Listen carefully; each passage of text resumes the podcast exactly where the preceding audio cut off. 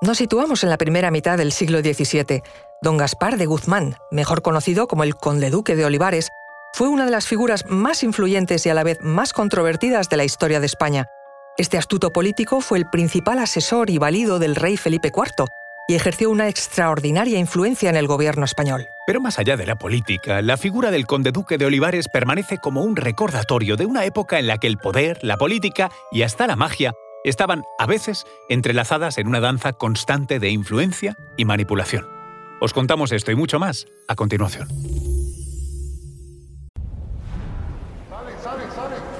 Conoce mejor al equipo que protege nuestras costas. Alerta en el mar, el jueves a las 10 un nuevo episodio en National Geographic. Soy María José Rubio, historiadora y escritora. Y yo soy Luis Quevedo, divulgador científico. Y esto es Despierta tu curiosidad, un podcast diario sobre historias insólitas de National Geographic. Y recuerda, más curiosidades en el canal de National Geographic y en Disney Plus. Gaspar de Guzmán y Pimentel Rivera y Velasco de Tobar nació el 6 de enero de 1587 de forma circunstancial en Roma. Su padre, el segundo conde de Olivares, era el embajador de España. Gaspar fue bautizado por el cardenal Aldobrandini, futuro Papa Clemente VIII. Más tarde, a los cinco años de edad, el rey Felipe II le concedería el hábito de caballero de la Orden de Calatrava y, para poder aceptarlo debido a su edad, se tuvo que pedir una dispensa del Papa.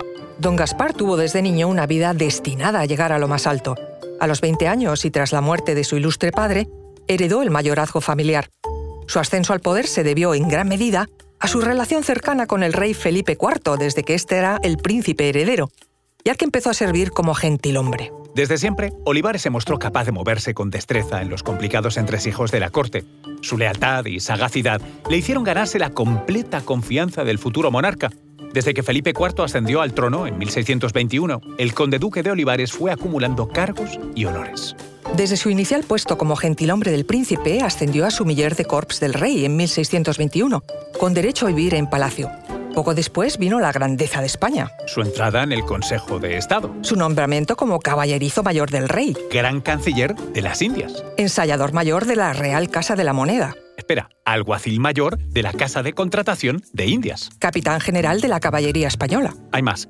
Correo Mayor de las Indias. Y un sinfín de cargos que le consolidaron en pocos años como el gran valido del rey.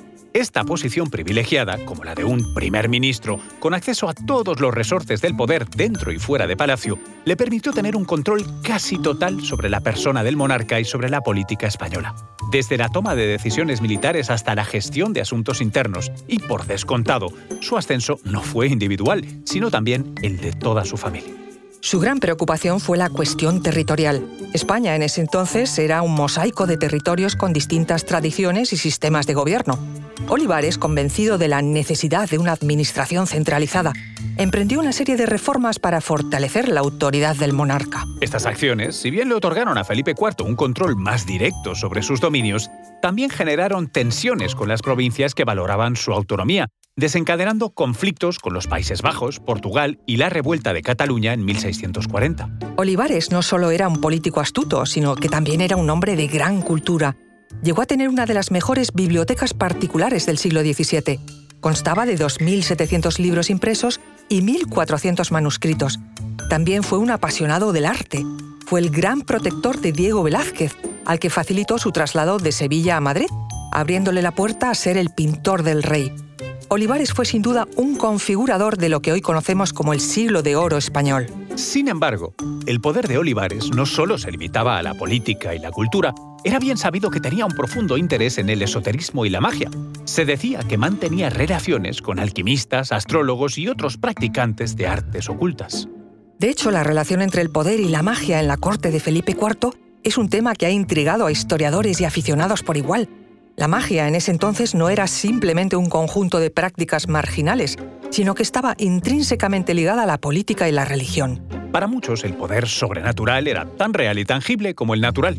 No era raro que algunos líderes buscaran el consejo de videntes o realizasen rituales para asegurar el éxito de sus empresas. En este contexto, Olivares, como principal consejero del rey, estaba inmerso en lo esotérico. De hecho, se rumoreaba que consultaba regularmente astrólogos para determinar los momentos más propicios para tomar decisiones políticas. También se decía que poseía una colección de talismanes y amuletos que le otorgaban protección y poder. Y no solo fueron rumores, hay constancia histórica de estos relatos. Por ejemplo, el caso del proceso inquisitorial contra un tal Jerónimo de Liébana, acusado de nigromante, hechicero y embustero. Llegó a engañar al rey a Olivares y a un sinfín de alcaldes, regidores, escribanos. Fue acusado por la Inquisición por múltiples estafas. Y estando preso en la cárcel, pidió declarar un grave suceso que tenía que ver con el rey. El conde duque de Olivares escuchó sus confesiones y ordenó de inmediato liberarle y hospedarle en una posada. Liébana contó con todo lujo de detalle como un grupo de hombres a los que conocía, liderados por un doctor, habían preparado unos hechizos para conseguir que el conde duque perdiera sus privilegios ante el rey. Algo que Olivares creyó a pies juntillas. Se sentía una víctima de los malos agüeros y hechizos. Se especula que él también los pudo utilizar a su favor. Fue el principal ataque que recibió de sus enemigos políticos para desprestigiarle ante el rey. Según confesó el duque de Híjar, su enemigo político, Olivares había intentado encantar al rey por medio de una vulgar hechicera, a la cual se apresó pero se dejó en libertad poco tiempo después. La magia se vinculó estrechamente a la vida palaciega y política. También Francisco de Quevedo, que conocía bien al conde duque de Olivares y el ambiente de la corte, escribió La cueva de Meliso Mago. En el texto aparece Olivares como personaje aficionado a la magia. Sin embargo, como suele ocurrir con aquellos que alcanzan cotas de poder tan altas, la estrella de Olivares declinó con o sin hechizos. Sus ambiciosas reformas, las constantes guerras y las tensiones internas, sumadas a las dificultades económicas del imperio, lo pusieron en una posición precaria. En 1643, tras la derrota en la batalla de Rocroi ante Francia, su posición se volvió insostenible y fue obligado a retirarse del gobierno.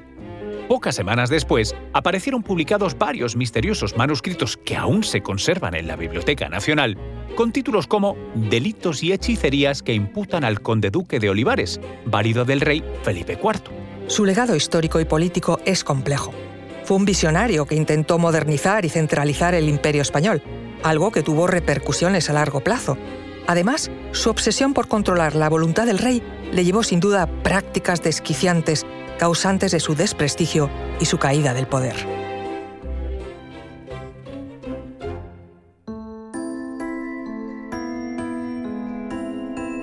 Recuerda que Despierta tu Curiosidad es un podcast diario sobre historias insólitas de National Geographic. Disfruta de más curiosidades en el canal de National Geographic y en Disney Plus. Ah, y no olvides suscribirte al podcast si has disfrutado con nuestras historias.